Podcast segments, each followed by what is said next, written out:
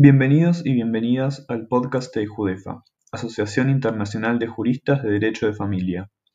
Buscamos reunir a los mejores juristas para promover el conocimiento, difusión y mejoramiento del derecho de familia. Las opiniones aquí vertidas no pueden ser consideradas asesoría jurídica ni legal y se brindan en el marco de entrevistas realizadas para este podcast. Bienvenidos al podcast de Judefa.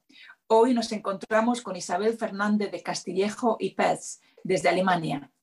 Eh, vamos a hablar con Isabel de la mediación transfronteriza, algo que nos tiene muy interesados a todos en, en AIJUDEFA. Isabel estudió Derecho en Alemania y también en Suiza, en Lausanne. Tras finalizar sus estudios, obtuvo además en el año 2003 su título como traductora oficial jurada de la lengua española.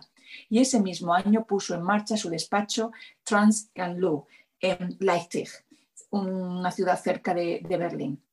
Se especializó en Derecho de Migración y en Derecho Internacional Privado, compaginándolo con su actividad docente en la Universidad de Leipzig y en la Escuela Superior Técnica, Económica y Cultural de la misma ciudad, donde ofreció cursos y seminarios diversos sobre derecho comparativo, derecho de familia, derecho de migración y derecho de asistencia para menores. Desde entonces ha compaginado su formación continua especializada en su actividad como abogada, docente, consultora, mediadora, abogada de menores y perita judicial. Pertenece a las redes LEPCA, Lawyers in Europe on Parental Child Adoption, y CBFM, Cross Border Family Mediators. También es miembro de varios grupos y asociaciones profesionales y de trabajo que se ocupan de la mediación transfronteriza y del derecho internacional de familia y de sucesiones. Desde noviembre del año 2017 es presidenta de la asociación MIC, Centro de Mediación Internacional para Cursos de Conflictos Familiares y Sustracción de Menores. Debido a la situación actual y a la hora de refugiados en Alemania, aún más intensificada desde el 2015, ha reforzado su trabajo en casos de asilo. Por ello, entre otras cosas, el 20 de noviembre del 2017, el Colegio de Abogados de Leipzig le otorgó el premio Toga de Oro por su compromiso social, en especial por su trabajo con la asociación RLCL, Refugee Law Clinic Leipzig. Y en el 2020 abrió dos nuevas oficinas en Berlín y en Baden-Baden. Vive en Leipzig, Alemania, con su marido y sus tres hijos y dos perros. Y después de todo esto, ha encontrado tiempo para hablar con nosotros, con Ejudefa, sobre mediación transfronteriza. Hola Isabel, un encanto estar contigo. ¿Cómo estás? Hola, hola Carolina. Yo también estoy encantada porque ya nos conocemos bastantes años, pero, pero siempre casi, casi, ¿no? nos hemos encontrado. Ahora estoy súper contenta, sí, de estar aquí. Bueno, pues Isabel, como te he comentado, en EJUDEFA somos juristas eh, dedicados al derecho de familia internacional de habla hispana y hay mucho interés por la mediación y también, sobre todo, por la mediación transfronteriza, ya que nos dedicamos al derecho internacional. Y creo que no había mejor persona para hablar de este tema que tú como presidenta de MIC. Yo soy una fan de la asociación, después hablaremos de MIC y creo que estáis haciendo una labor eh, eh, eh, impresionante a nivel europeo, a nivel internacional. Entonces, quiero que para muchos países donde la mediación aún no ha arrancado, hablar de mediación transfronteriza a lo mejor es demasiado novedoso, ¿no? Pero creo que, creo que es importante que se vea que es una realidad, que es una realidad que funciona y que debe de ser la realidad en todas las jurisdicciones, no solo en las jurisdicciones donde está funcionando. Entonces, Isabel, cuéntame, si hablamos de, de mediación transfronteriza, ¿qué destacarías tú? ¿Qué es una mediación transfronteriza? Bueno, una, bueno, para la gente, yo supongo que la mediación es para los que, para los que, bueno, hay que a veces explicar también qué es una mediación. La mediación es un, eh, es un, eh, en vez de eh, ir con los abogados y, y hacer un, un, juicio, un proceso, escalándolo, la mediación pues intenta con un mediador que es imparcial, neutral, yo no digo neutral, lo que él intenta es, ahí hay discusiones también, balancear un poco para ayudar a la gente ayudar a la gente a encontrar una solución. Y la responsabilidad ahí no recae en un juez, sino recae en las personas mismas. Es decir, en nuestro caso, vamos a hablar de, vamos a hablar de eh, conflictos de familia, recae en, en la pareja, ¿no? Y, esto yo creo que todavía es difícil para nosotros los abogados. Yo soy abogada y todavía trabajo 60% como abogada. Es muy difícil, pues, de encontrar, porque nosotros somos educados a la, vamos a decir, a ganar, a ganar y también imponer los intereses de un partido. Y la mediación transfronteriza lo que, lo que se define es que cuando los temas, cuando los temas traspasan de un país a otro, es decir, normalmente también de una cultura a otra, ¿no? Eh, pues eh, eh, normalmente son, pueden ser casos que mm, donde la pareja aunque sean los dos, por ejemplo, de una nacionalidad, de todas maneras, por ejemplo, una de, las personas, vamos a coger un caso de, una pareja hispano, hispano-alemana, eh, pues quiere, o mexicana, lo típico, mexicana-alemana, eh, quiere, pues, una, eh, primero se, se van a, a, un país, están contentos, se mudan, eh, tienen hijos y, de pronto pues la pareja, por ejemplo, mexicana no se siente bien, se da cuenta que la relación no funciona, lo del trabajo tampoco es todo tan fácil y deciden, pues claro, entonces ahí empiezan los problemas, normalmente pueden ser de toda índole, y compran una casa, el marido a lo mejor tiene una empresa, la mujer tiene otra empresa en Inglaterra, entonces ya vamos con muy internacional, pero manteniéndolo simple, eh, claro, entonces, claro, vamos a decir, Ana, la mexicana, quiere volver a, México y quiere llevarse a sus hijos, porque dice, bueno, yo los hijos no los dejo. Y ahí nosotros, esto es, por ejemplo, un caso de donde, claro, ya hay hijos por en medio, ya, son, es, una, ya es un caso bastante complicado, eh, donde no solo es el dinero el que, el que, mm, el que juega un papel, sino también pues algo muy emocional, porque claro, el, el padre tampoco quiere ver a sus hijos y no quiere perderlos. Y esos, esos em, conflictos son altamente, bueno, son, son, pueden escalar y, y, ahí pues entonces entran mediadores especiales. Es decir, nosotros entrenamos, es decir, Mick eh, pues ahí se entrenó. Pero mi trayectoria personal fue un poco casualidad. Yo empecé, pues eso, como abogada, traductora y em, entonces hice, tuve interés en hacer lo que se denomina en Alemania eh, abogada del menor. Eh, en España tiene un nombre que es súper largo y ya me he olvidado cómo se llama. Es, el, es parecido. Es decir, eh, en los juicios alemanes eh, no solo hay la oficina de menores, sino además hay lo que se denomina el abogado de menor, que es denominado por el juez solo para el proceso, para el proceso judicial. Entonces, el abogado del menor vela por los intereses del menor. Entonces, habla con los hijos e intenta, y también eso es importante, que ya el abogado menor intenta hacer una conciliación entre la pareja. Tiene una función bastante importante que muchos que están en Alemania y que, bueno, que no hacen, muchos no se dan cuenta que, que es un papel bastante fundamental al lado del juez.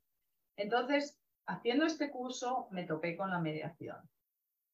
Y claro, como he sido o soy abogada internacional y tengo casos internacionales, pues mis primeros mediaciones en, el, en Alemania del Este me mandaron muchísimos porque no había mucha gente que hablaba varios idiomas. Entonces, yo me, los pobres, los primeros casos eran como conejos de India porque en ese momento, eh, vamos a decir, no se conocía mucho la mediación transfronteriza yo no sabía que había entrenamientos especiales. Al final una supervisora me dijo, oye, lo que tú estás haciendo, yo sé que hay una organización que está haciendo estas cosas, porque yo me sentía bastante sola porque claro, son mediaciones diferentes a la mediación, vamos a decir, nacional, donde tienes una lengua y no dos, o donde no tienes estas complicaciones también, eh, que tienes que también trabajar en equipo, ¿no? Que necesitas también a, los abogados, a, lo que, a un tema que a lo mejor vamos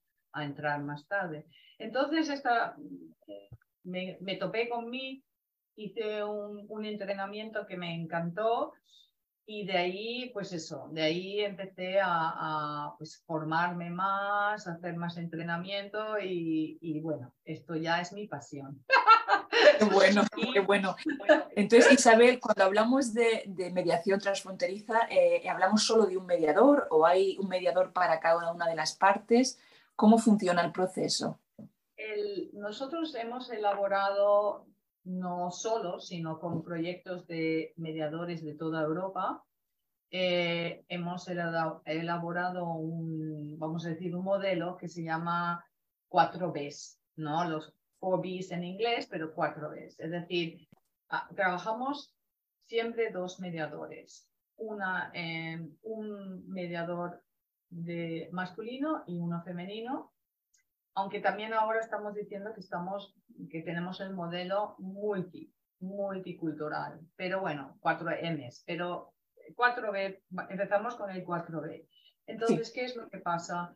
Eh, el, no solo son de diferentes géneros, sino que también tienen, em, tienen dos profesiones, es decir, uno de los mediadores tiene eh, eh, es de profesión abogado, el otro es, tiene la profesión socio, sociocultural, sociopedagógica, psicólogo, puede ser todo lo que tenga que ver más con, vamos a decir, que tenga más el foco del interés del menor, vamos a decir, o que haya estudiado más sobre la psicología de mm, menores.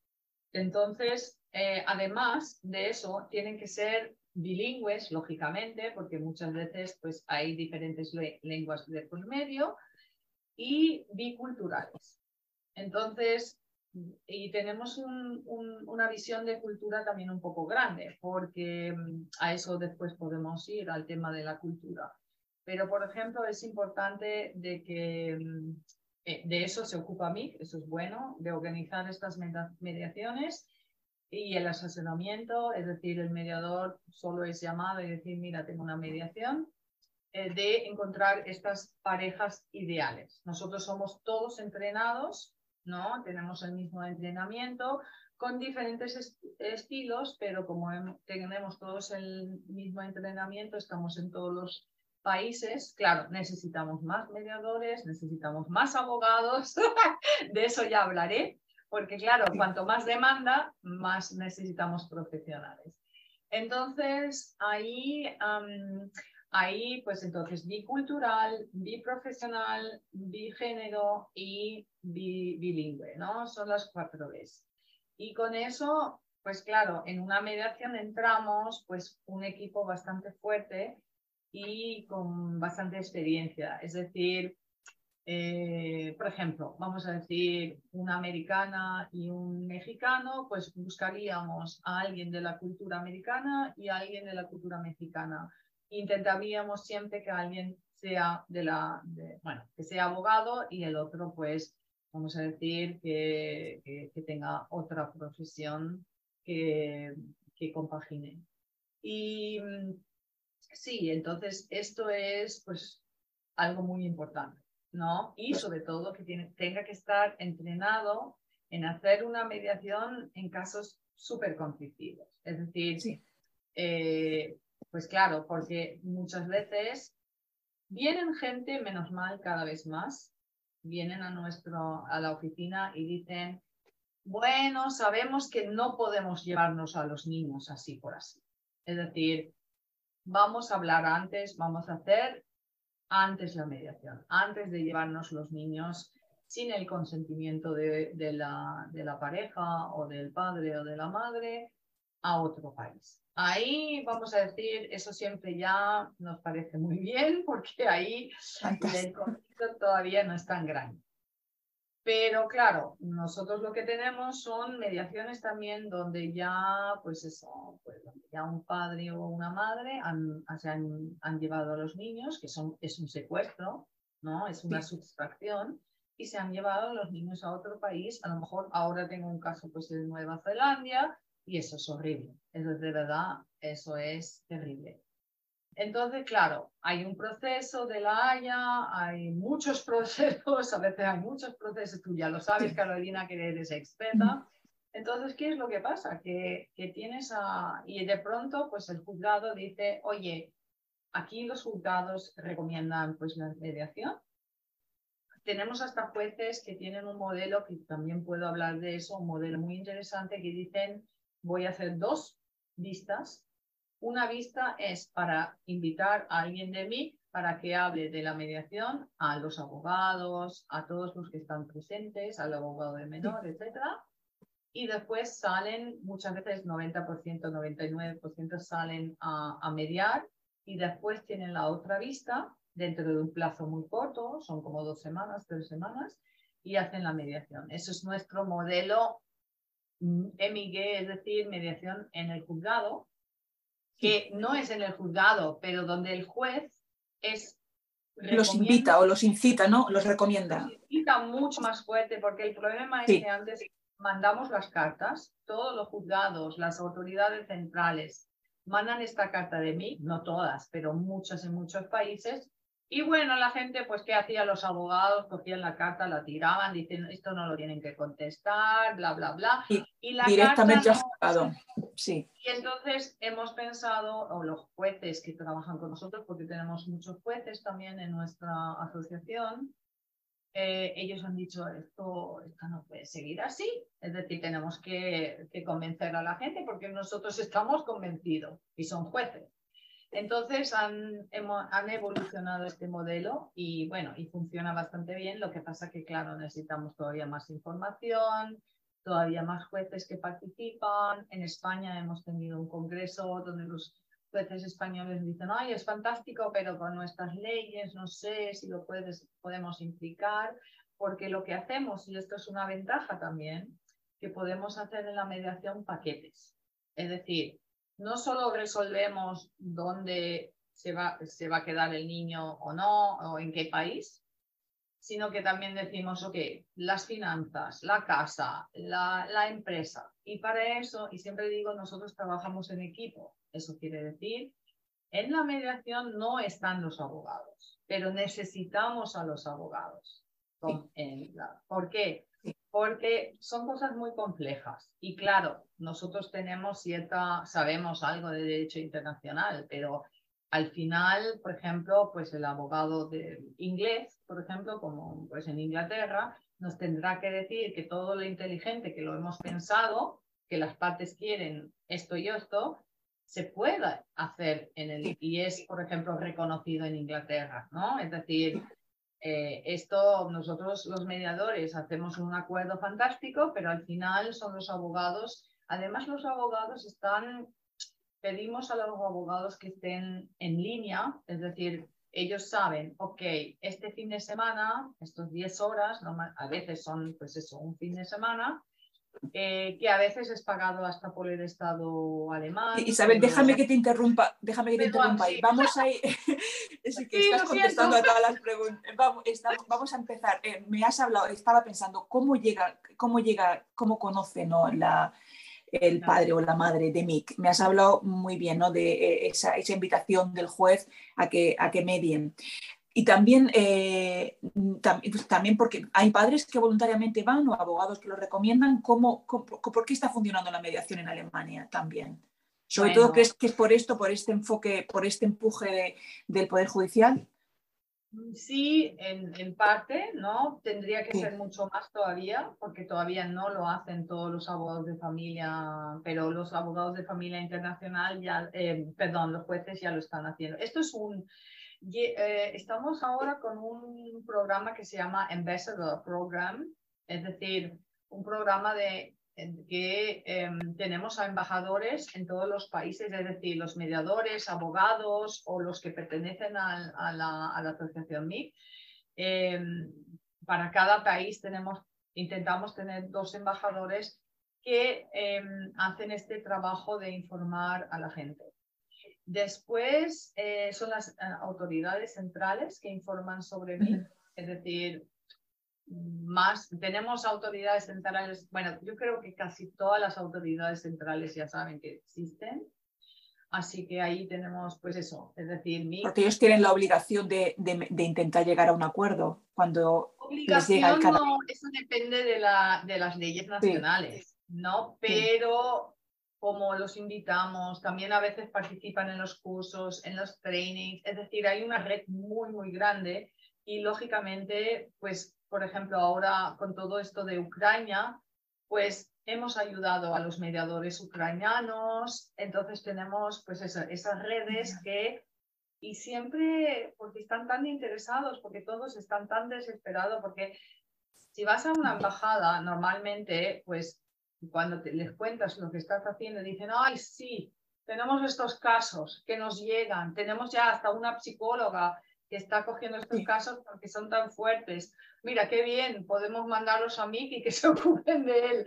Es decir, es como también les estamos diciendo, nosotros os podemos ayudar con el, porque mi lo que hace es asesorar. Entonces, las embajadas son, son un apoyo, los jueces, eh, las autoridades centrales, los ministerios de justicia, ahí también tenemos contactos, eh, bueno, diferentes ministerios, porque depende mucho del país. Las asociaciones de abogados, eh, las asociaciones de abogados, lo que pasa que en todo se podía hacer más información, es decir, no, si tú paras a, una persona en la calle y le dices que es MIC, no siempre va a conocerlo, ¿no? No es esto como Coca-Cola. Eh, todavía no hemos llegado a eso. Pero, em, pero bueno, estamos intentando, pues entonces estamos los ministerios, los, las asociaciones y también, por ejemplo, las asociaciones de protección de menores, las oficinas de menores, las entidades, es decir, tenemos un, bueno, estamos intentando de verdad, a los colegios internacionales, esto es muy importante, los colegios en general, porque ya en todos los colegios hay casos internacionales, estos son, son, ahí es cuando la gente se entera, ¿no? Mm. Interesante, Isabel. Y cuéntame el tiempo, ¿cuánto tarda esta mediación? Porque sabemos que en temas sobre todo de sustracción contamos con la presión de que estos casos tienen que resolverse de forma célera, muy rápido, ¿no? Entonces, ¿de qué, de, qué ¿de qué tiempos hablamos cuando hablamos de mediación transfronteriza? Me hablabas de eh, fines de semana, 10 horas, ¿en qué consiste exactamente? ¿Cómo lo hacéis? Bueno, normalmente, eh, dependiendo en qué situación estamos, en qué, pero vamos a decir, mm, si es una mediación que ya dentro de un, de un juicio de la Haya, ahí la mediación normalmente es el fin de semana o si el padre está quedándose una semana o dos semanas, se puede hacer un poco más, pero vamos a decir, la cosa clásica es... Eh, llaman, están de acuerdo con la mediación y Mick dice, ok, uh, elige una pareja y dice es un fin de semana. Entonces empiezan normalmente el viernes por la tarde o el sábado por la mañana y terminan el domingo por la noche porque muchas veces el juicio es el próximo día o el juicio es dentro de dos días. Entonces depende un poco se puede siempre un poco posponer, también decir, mira, estamos llegando a un acuerdo, déjanos una semana más para hacer algo, pero vamos a decir, lo clásico es, yo diría 10 horas, sí, porque los temas normalmente son muchos y la escalación normalmente es bastante alta. Pero claro, yo he tenido mediaciones también que han sido más cortas, pero he también tenido mediaciones que han sido, en un caso, 17 horas también.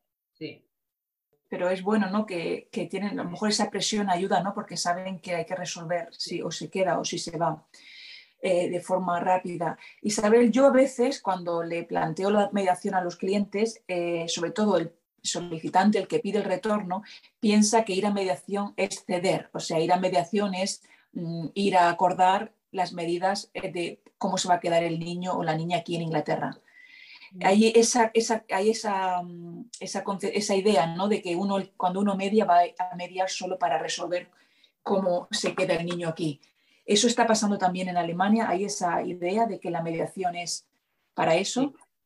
Sí, sí, o para la, mediación. Bueno, el problema más grave que tenemos es que, que, la mediación tarda y que se, se retrasa el proceso. Es, es decir, tienen miedo de que esta situación, pues eso, en vez de acelerar la situación y tener una solución rápida, pues eso, que, que, la mediación es como una pérdida de tiempo en el sentido de que la otra parte, pues a lo mejor puede escaparse a otro sitio o puede retrasar el proceso o puede... Eso es un argumento.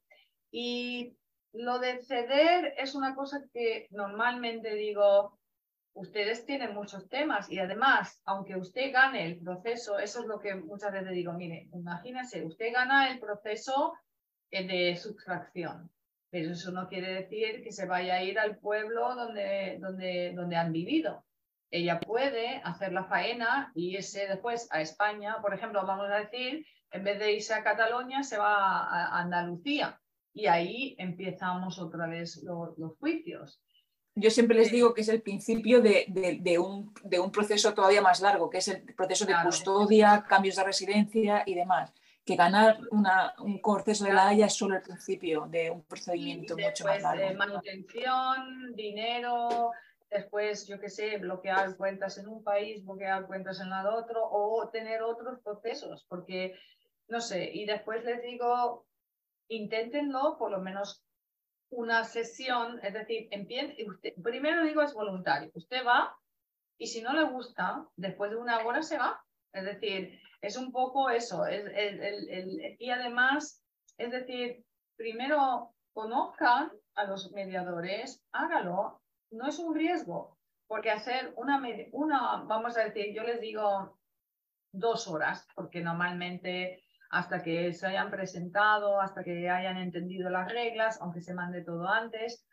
Yo les digo, mire, no, usted no pierde nada en intentarlo por lo menos una o dos horas. Y tenemos el caso típico que uno que sabe que es el bueno de la película, vamos a decir, que es el, el, el que, ver, hay que decirlo, no lo he dicho bien, ¿eh? es decir, el, la persona que, que, que le ha, donde que se, que se ha quedado en el país y la, y, la, y la persona que ha secuestrado, pues lógicamente él dice, ah, yo sé, yo estoy en mi derecho, porque ella o él ha secuestrado a mi hijo. Entonces, para. Y la primera pregunta es, a veces, si nosotros, nosotros lo hacemos al revés, nosotros decimos, ¿por qué usted está aquí? Y entonces, claro, muchas veces, para yo es, que esto lo hago porque, bueno, el juez me ha dicho algo o porque, bueno, la abogada me ha convencido de que esto. Y, pero, pero al final yo sé que voy a ganar este juicio. Esto es lo típico, esto es lo típico que nosotros decimos que la balance está así, porque el otro está súper, súper empoderado por el, por el, por, bueno, por el juicio y por el, abogado. Sí. Y eso es lo que nosotros en los entrenamientos empezamos a decirle, ok, enfocarlo a, los niños, qué es lo que piensan los hijos, cómo eh, esto a larga vista, es, decir, tenemos ciertas, ciertos métodos, que hay muchos modelos, es decir, ciertos métodos que yo pienso que sí. Yo solo puedo decir que si a mí me llega, si consigo que van a la mediación, yo mando mucha gente a mediación porque como me llegan también como abogada, eh, sí tengo un éxito de, MIC tiene un éxito entre 65, 70, 80, 85% de éxito. Pues, de que muy bueno, acuerdo, Y yo hasta todavía más alto. Pero claro, yo también tengo menos, a lo mejor, es decir, la suma son, pero yo tengo un éxito todavía más grande. Es decir, yo diría que si se meten a una mediación, hay un acuerdo, hay que ver qué es un acuerdo, pero de, todas maneras sí. mejora la comunicación. Eh, es decir, lo peor que... Ah, y eso es otra cosa. Lo peor que puede pasar, le digo, ok, la mediación no haya funcionado, pero hay muchos argumentos, es decir, argumentos, eso es para otro podcast.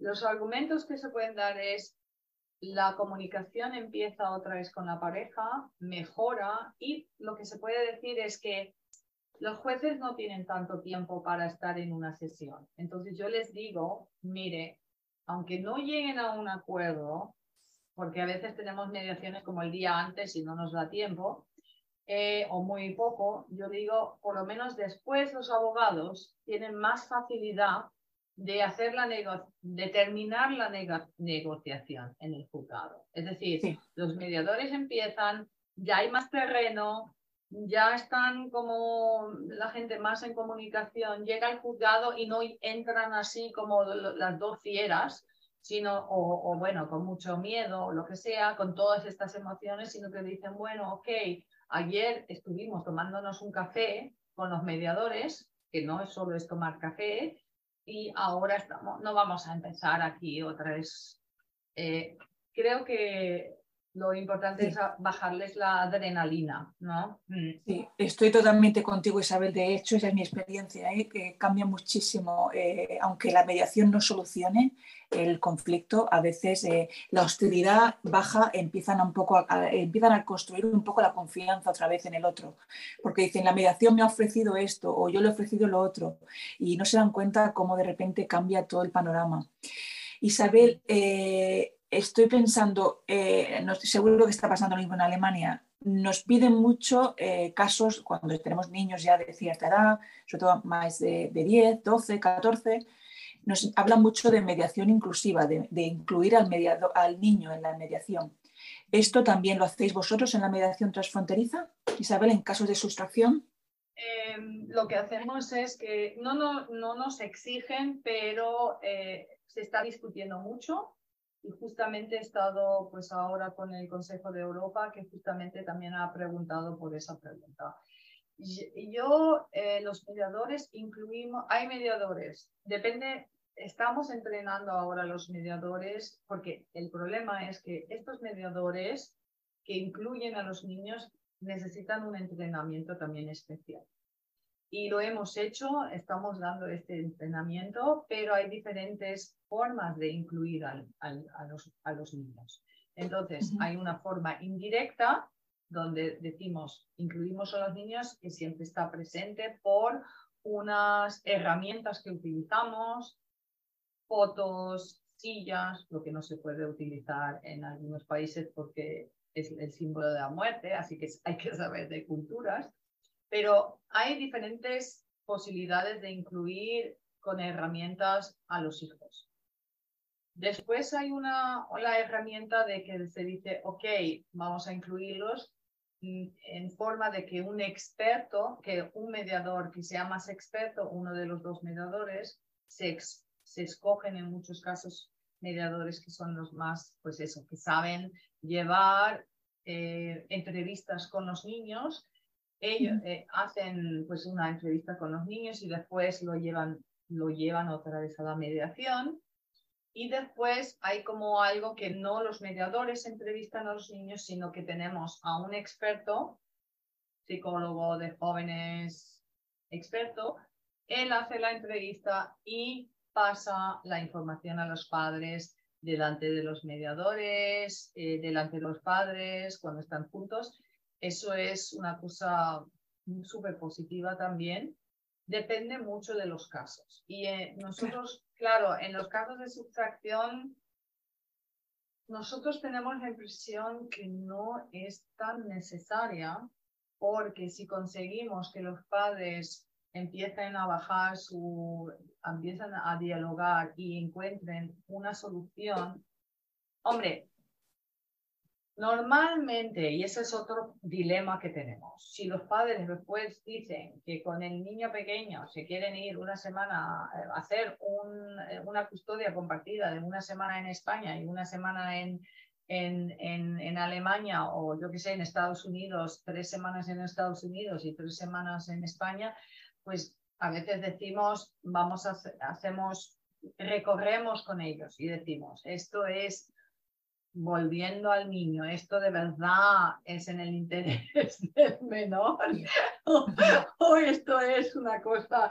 Es decir, claro, nosotros tenemos estas herramientas donde les hacemos ver que de acuerdo a la experiencia, ahí, por ejemplo, el, el, el, mediador que es pedagogo, pues dice, mire, yo con unos niños de esta edad o con estos niños de no sé qué, pues resulta que hay estadísticas que dicen esto y que puede ser difícil para ellos y usted qué piensa, no quiere preguntar a un médico o a un psicólogo de jóvenes. Es decir, intentamos como hacerlos ver que aquí, eh, que se enfoquen otra vez en, en, la, en, la, en, esto, ¿no?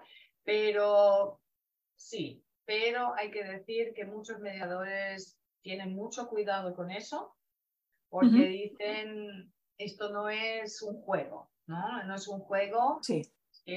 pones, tienes que tener cuidado no poner la responsabilidad en, el, en los niños, y sobre todo eh, no traumatizarlos, retraumatizarlos y todo lo que puede pasar. Esto no es, esto sí, que hay que tener cuidado. No. Como tú decías, yo creo que es caso por caso y también no tiene por qué estar involucrado en todo el proceso de la mediación, sino en plan como consulta o... Pero sí, eh, se está escribiendo y se está considerando mucho el tema de la mediación inclusiva. Eh, Isabel, yo mi experiencia con Mick en, un caso me, gustó muchísimo porque tengo siempre la idea, la idea de que ellos me dicen de es que no, voy allí solo para que la niña se quede aquí. Y me encantó porque se trabajó, los dos mediadores trabajaron en un paquete si el niño se quedaba y en un paquete si el niño se iba. Y, y lo que hablabas antes, ¿no? Comunicación inmediata con, el, con nosotros, con los abogados, para decir esto se puede reconocer en Inglaterra, esto se puede ejecutar en Inglaterra tenemos que hacer una demanda distinta para el tema de la manutención, una demanda distinta para el tema del divorcio. O sea, la comunicación entre los abogados y, los mediadores muy fluida y muy productiva. Entonces yo creo que eso me da la sensación de que eso hace que funcione tanto eh, esta mediación transfronteriza, ese, esa cooperación entre los mediadores y los abogados internacionales. Sí, todavía hay un largo camino. Estamos, por ejemplo, ahora tenemos mucho éxito en, Japón, que ahora ha entrado en el convenio de la Haya. Es completamente diferente. Hay que adaptar un poco los entrenamientos también a las culturas. Eh, se necesitan más separaciones separadas. Es decir, depende de dónde, de dónde estemos. Eh, sí, se necesitan gente, se necesita gente especializada. Sí. Mm. No sé, yo pienso que, mira, yo siempre digo a la gente, haced un curso de mediación y haced este curso de internacional porque aunque no, no trabajéis en la mediación, a mí me ha servido mucho también personalmente, en todos los ámbitos, en el ámbito profesional, con los colegas. Es decir, yo pienso que también ayuda mucho para cambiar un poco, el, abrir un poco, eh, que hay otras posibilidades, ser más creativo. Por ejemplo, esto, de la, esto de la, del modelo cooperativo o colaborativo, como, dicen en Estados Unidos, de que, por ejemplo, primero empezamos con los abogados, pero para eso nosotros los abogados tenemos que también estar y coger el teléfono y decir, oye, colega, ¿qué te parece si nos ponemos los cuatro y hablamos de esto? Y si vemos que la cosa va muy difícil o que es muy complicado la emoción, pues cogemos a los mediadores también y decimos, mira, pues les recomendamos la mediación. Y esto es una cosa que, que yo pienso que todavía les cuesta mucho. A 50% de los abogados es como cuando yo hablé de la mediación transfronteriza en caso de subsecciones, que también están, bueno, están familias también involucradas, eh, pues era como un nuevo mundo y sobre todo internacional, porque dijeron, esto es imposible, porque esto no se puede hacer legalmente y es todo muy complicado. Y yo me di cuenta que todavía tenemos mucho, todavía hay mucho camino. ¿eh? Imagino, Isabel, antes de terminar, me, me, encantaría que escucharan qué es MIC y sobre todo, eh, yo sé que hacéis muchísimos cursos de formación qué requisitos eh, son los que hay que tener para hacer estos cursos de formación como mediadores internacionales. Entonces, háblanos de sé que estáis en la base, eh, la tenéis en, Berlín, en Alemania, pero cada vez más internacionales. Entonces, cuéntanos, ¿qué tenemos que saber de MIC y qué nos ofrece MIC como abogados internacionales? Eh, es decir, eh, si, si, si, queréis solo estar en la lista de abogados, en el sentido de decir, ok, mm, no, no, no somos mediadores, pero, pero, pero estamos afinos a la mediación, pues hay una lista, hay, que, hay que mostrar que uno tiene competencia en las cosas internacionales, por ejemplo, que ha llevado casos por lo menos algunos casos de sustracción y sobre todo casos de, de, familia internacional. Eh, si uno quiere ser mediador transfronterizo, hay que ser mediador en su país, por lo menos en un país del mundo, tener el certificado de, de mediador. Es decir, ser mediador eh, reconocido en un país del mundo y hacer un curso de, mediación transfronteriza que es una semana. Para los que hay diferentes cursos, pero vamos a decir, si uno llega de muy lejos, pues el curso más es en, es en, inglés. Y hay uno en alemán y hay uno en inglés. Y entonces ahí pues se puede hacer una semana, son como 50 horas, donde formamos sobre todo en estas, en estas mediaciones. Y lo que también hacemos, vamos a países, es decir, tenemos ciertos convenios con ciertos países, Singapur, Japón, en, bueno, en varios países donde nosotros vamos y pues hacemos el curso de mediación de una semana en ese país, ¿no? Y, y con la lengua que también muchas veces con el mediador transfronterizo con la lengua que, que ellos también necesitan a veces es decir, em, eso también lo estamos haciendo.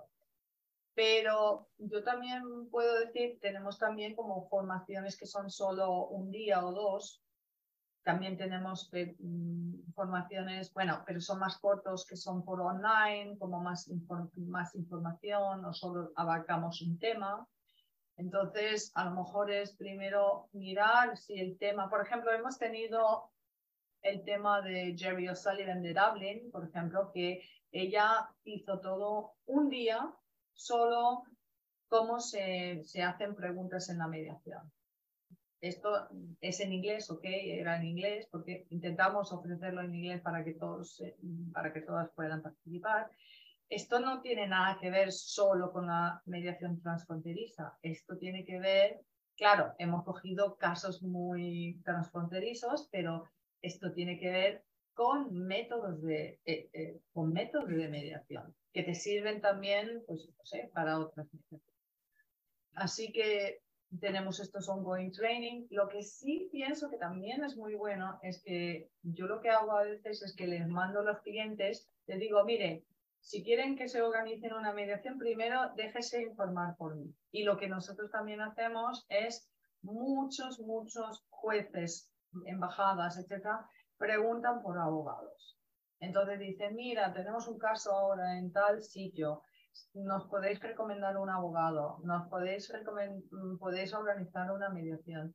Y lo que el servicio de información para los padres y los abuelos y todos los que llaman y escriben es gratuito en varias lenguas. Es decir, eh, nosotros asesoramos porque muchas veces vemos que las partes todavía antes de una mediación necesitan primero ir a un abogado para primero informarse y después pueden ir a la mediación. Es decir, ellos, claro, no dicen, dicen, mire, yo les aconsejo que usted se informe primero sobre lo que es el derecho y le recomiendo que después venga eh, a una mediación.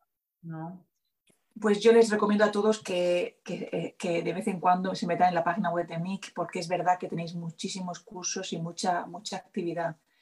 Y hablando, me hablabas de... Perdón, lo que pueden hacer también es escribir a MIC, al email de MIC y decir que están interesados, porque a veces de, de recibir informaciones. Entonces, no viene mucho, es decir, no se preocupen, no les vamos a mandar todos los días algo, pero así están informados, por ejemplo, sobre el programa de embajadores o que vienen como emails extras que a lo mejor ahora los estamos montando en las páginas, pero esos emails son un poco más rápidos que hasta que se montan en la página tarda un poco. Entonces, cuando hay informaciones o, por ejemplo, estamos buscando a alguien que trabaje en nuestra oficina, estamos buscando a gente, pues eh, esa información pues las mandamos a todos los que estén interesados y no tienen que ser miembros de mí. Pondremos la página web en el podcast para que todo el mundo pueda acceder y registrarse para la newsletter, que es muy, es muy útil. Eh, Isabel, estamos ya pasadas de tiempo muy breve. Costes, ¿de qué costes hablamos en mediación transfronteriza? Pagamos dos mediadores. ¿De qué hablamos? Eh, una media. ¿Está eh, subvencionado por el gobierno o, se paga de forma privada? Es que depende mucho. Eh, tenemos, eh, en Alemania, por ejemplo, tenemos la suerte que el Ministerio de Justicia, si es un caso de sustracción, y ahora están ahora empezando también a pagar los casos de pre, dependiendo un poco, em, es eh, que lo paga el, el, Ministerio de Justicia alemán si la gente no tiene dinero, si, el, si la gente ha pedido ayuda de abogado de oficio por lo menos para una parte, porque puede ser que la otra parte pues, no tenga abogado de oficio, pero una sí.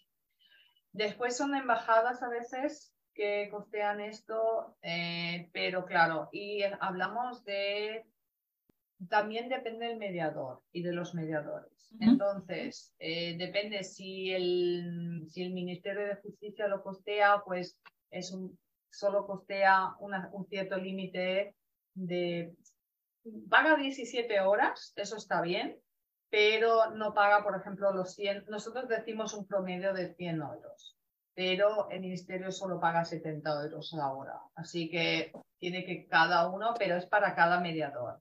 Entonces, cada parte tiene que pensar que por lo menos tiene que pagar 100 euros. Si el Ministerio de Justicia no paga solo a los mediadores, sino también a los hoteles del mediador, a los viajes, es decir, esto también es costeado por, por algunas embajadas o algunos ministerios o eso también. Pero sí, tenemos, estamos ahora luchando más para que a nivel europeo, estamos, bueno, a nivel del Consejo de Europa, que, las, que haya todavía más apoyo para esto, de que, que, bueno, que sea más fácil de que la gente llegue a la mediación. Pero hay que pensar que un abogado cuesta mucho más. Es decir, es la mitad de lo que habría que, pagar para un abogado. Es decir, por hora. Y en algunos, y en algunos países un, una y en algunos países cuatro, cinco, seis veces más. Es decir, Es decir, y sobre todo si se calculan 5 a 10 horas, dependiendo, vamos a decir 10 horas, pues yo diría, con ese dinero no puedes hacer ni un juicio en Alemania. Es decir, Mm, si los gastos son, yo no estoy muy segura, pero vamos a decir, si los gastos, pues eso, son 2.000, 3.000 euros, pues con eso, pues no, no llegas para, para tanto, ¿no? Mm, yo me quedo con lo que, lo que has dicho, ¿no? que mejora la comunicación porque soy testigo de ello y eso a veces no tiene precio, no porque nosotros solo nos, involucramos con ellos en una porción de, de tiempo de sus vidas, pero van a seguir siendo padres para siempre de, esos niños. Y esa mejora de la comunicación no se dan cuenta de lo increíble que es y cómo, cómo mejora eh, las relaciones. Isabel, eh, muchísimo que contar, muchísimo que hablar. Nos interesa muchísimo, eh, por lo que te contamos que ojalá puedas venir a alguno de nuestros congresos en un futuro y que podamos hacer incluso alguna formación, alguna charla. Eh, pero antes de despedirte, eh, a todos los invitados al podcast os enviamos a una isla privada, porque vais todos muy estresados. La, mediación también estresa. Entonces os enviamos a una isla privada y os permitimos que os llevéis un libro, una canción y una bebida. Entonces, Isabel, si quieres compartir con nosotros qué libro te llevarías a esa isla, cuéntanos. Uy, eso es muy difícil porque porque bueno, porque llevaría miles de libros. Pero bueno, vamos a decir, es, si es un periodo corto en la isla, me, llevaría la ginebra, por ejemplo. me encanta la ginebra, el gin. Eh, me, llevaría una novela gráfica, me encantan las novelas gráficas, por ejemplo, de Liv Strömquist, que es una sueca que me encanta mucho, que es muy densa, y se aprende mucho. y me llevaría, pues, no sé, en la música, pues no sé, a lo mejor una ópera, una ópera bonita, es decir, eh, sí, algo así, no sé, pero es que eso depende mucho del estado de ánimo, ¿no? Es decir... Exactamente, sí veo como, veo como sé que como qué agenda llevas, veo que la estancia en la isla ya tú sola dices va a ser cortita porque tienes una agenda que, que no paras, Isabel. eh, en la presidencia de, de MIC, enhorabuena, estás haciendo un trabajo magnífico. Eh, de nuevo, mil gracias por compartir con nosotros este tiempo y darnos toda esta información que de corazón te digo que va a ser muy valiosa para muchos que donde la mediación transfronteriza aún no se ha llegado ni a oír, ¿no? Y yo soy, como he dicho, testigo de que esto funciona y, de que, y que, y que debe de funcionar aún más con el apoyo de, todos. Pues aquí te dejamos, Isabel, en esa isla con tu gym, tu novela y, y con, y con, con una buena ópera y esperando verte muy pronto, verte muy pronto y si, y si tenemos suerte que sea alguna actividad de ahí Judefa. Un abrazo. Gracias, Carolina. Muchísimas gracias.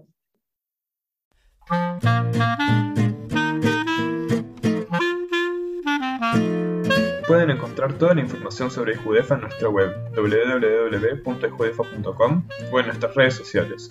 Gracias por acompañarnos y hasta el próximo episodio.